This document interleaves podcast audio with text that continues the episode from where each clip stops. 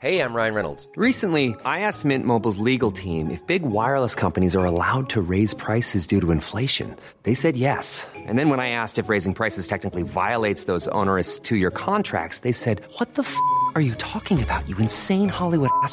So to recap, we're cutting the price of Mint Unlimited from $30 a month to just $15 a month. Give it a try at mintmobile.com slash switch. $45 upfront for three months plus taxes and fees. Promo rate for new customers for limited time. Unlimited more than 40 gigabytes per month. Slows. Full terms at mintmobile.com. Heraldo Podcast, un lugar para tus oídos. Noticias del Heraldo de México.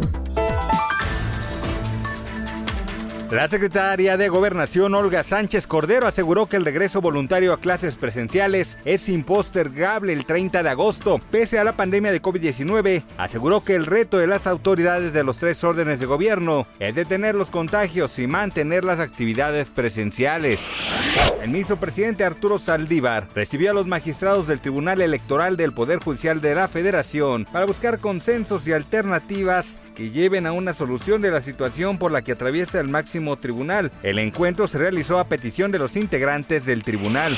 Tres empleados de Disney World figuran entre 17 personas detenidas durante un operativo encubierto contra depredadores infantiles, de acuerdo con el diario The New York Post. La famosa empresa del parque de diversiones no ha emitido ninguna declaración ni comunicado oficial al respecto pero se espera durante las próximas horas o días haga algún posicionamiento.